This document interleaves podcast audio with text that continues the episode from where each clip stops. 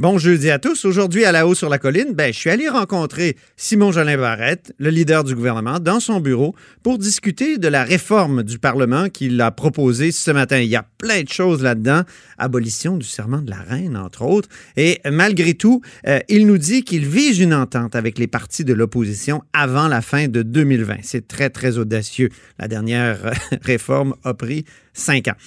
Puis on ira à Ottawa où on discutera nomination des juges sous influence libérale avec le député Réal Fortin, député bloquiste. Mais d'abord, mais d'abord, il y a un compteur avec nous en studio.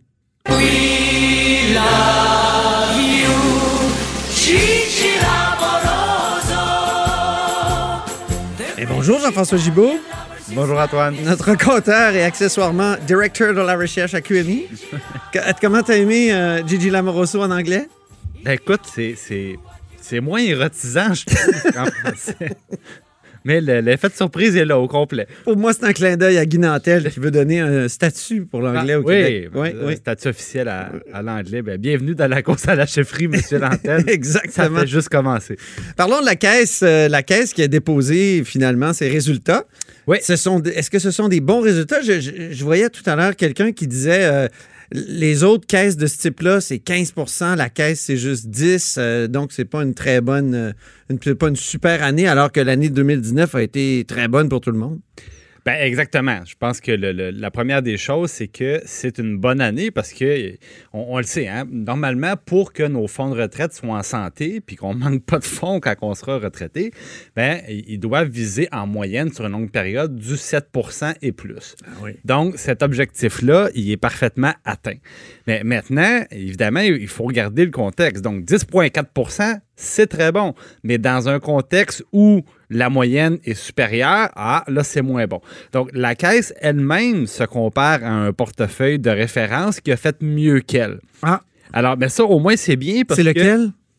C'est un indice, c'est-à-dire, c'est pas, un autre fonds de pension ou un autre, un autre gestionnaire. C'est un indice qui, par exemple, si on prend les actions, ben, ils vont se comparer à, la moyenne d'un indice boursier. Mm Et dire, bon, euh, comment on a fait, autrement dit, parce que moi, je pourrais placer mon argent, euh, copier un indice, de la bourse de Toronto, de la bourse de New York, puis dans le fond, à avoir comme un portefeuille qui représente l'ensemble des entreprises inscrites, je vais avoir un rendement. Mais là, j'ai rien fait. Comprends-tu? Parce que la caisse, on les paye 800, 800 millions de dollars par année pour faire mieux que la moyenne des bourses. Et... Donc, ça, c'est leur valeur ajoutée. Donc, cette année, ils ont un petit peu plus mal à leur valeur ajoutée, mais euh, ça, c'est un peu le reflet, dans le fond, de, justement d'un contexte où le marché boursier était très fort en, en 2019 et c'est aussi c'est moins solide. Dans les marchés boursiers, on le sait, hein, ça change vite.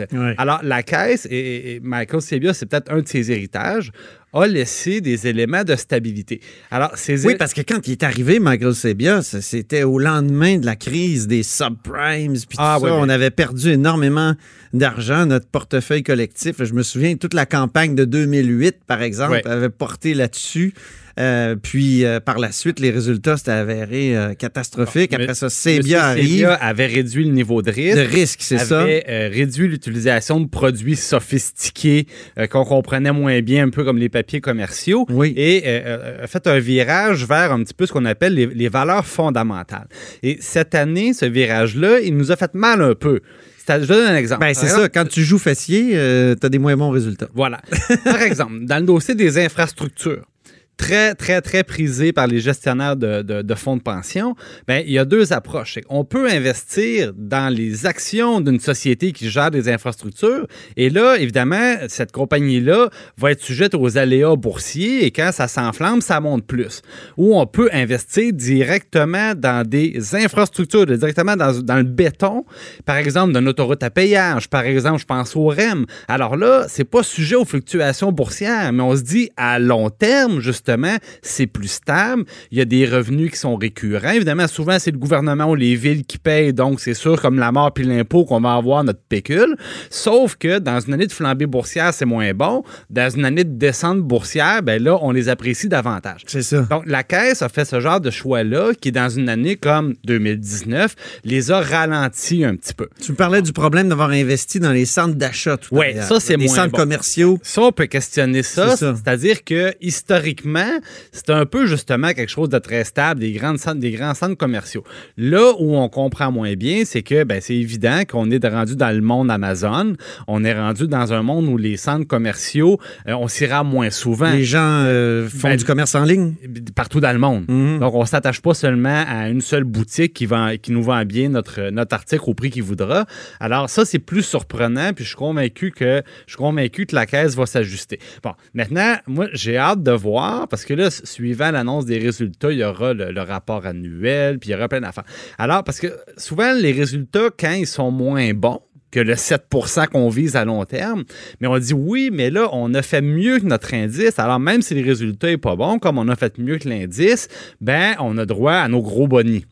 Alors là, cette année, on dit, ouais, mais là, on a un très bon rendement, plus de 10% Mais là, maintenant qu'on se fait battre par nos propres indices, est-ce qu'on va se- s'auto-sanctionner? Ben là, ça va être intéressant de voir si la mécanique, elle fonctionne. Parce que des fois, on a l'impression que C'est un ascenseur qui ne fait que monter, qui Ben, ne descend jamais. Exactement, pour reprendre euh, l'anglicisme que tu aimes beaucoup, on appelle ça l'effet ratchet en finance. Ça, Ratchet? Oui. Une- Explique. C'est une clé à cliquetis, je crois.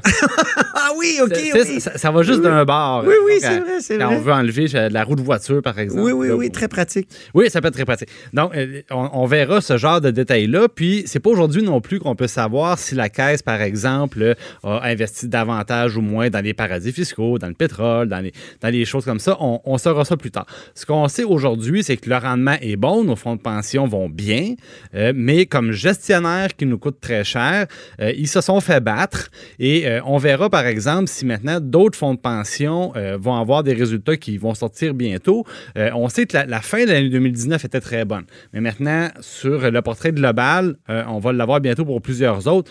Ça pourrait être légèrement mieux, mais je pense que ça va se ressembler pas mal parce que justement, les approches prudentes, si on parle de gestionnaires de fonds de pension, hein, parce qu'ils ne sont pas dans le gros risque nécessairement. Ben non. pas des hedge funds. Là. Alors, ça devrait quand même se, se ressembler.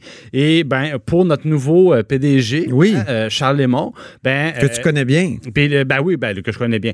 On, on- on s'est connus. Ben, pour lui, je dirais que c'est une, base agréable. Parce que lui, il est très au courant qu'il arrive et les dernières années ont été très bonnes. C'est-à-dire, il n'y a pas eu de creux. Le bon, donc, c'est très bon. Pour le, le rendement 5 ans de la caisse, d'ailleurs, est très bon aussi. Mais il arrive dans, dans un contexte où on n'a pas nécessairement fait mieux que nos comparables. Alors, ça pourra, ça pourra l'aider peut-être à, à- à- à soutenir la comparaison l'année prochaine. Très bien. Merci beaucoup, Jean-François Gibault, notre compteur. Et surtout, aujourd'hui, c'était un vrai compteur. là. Oui, Et- on a des, des gros chiffres. Oui. Des gros, gros chiffres. Et accessoirement directeur de la recherche à QMI. Alors, à bientôt. À demain.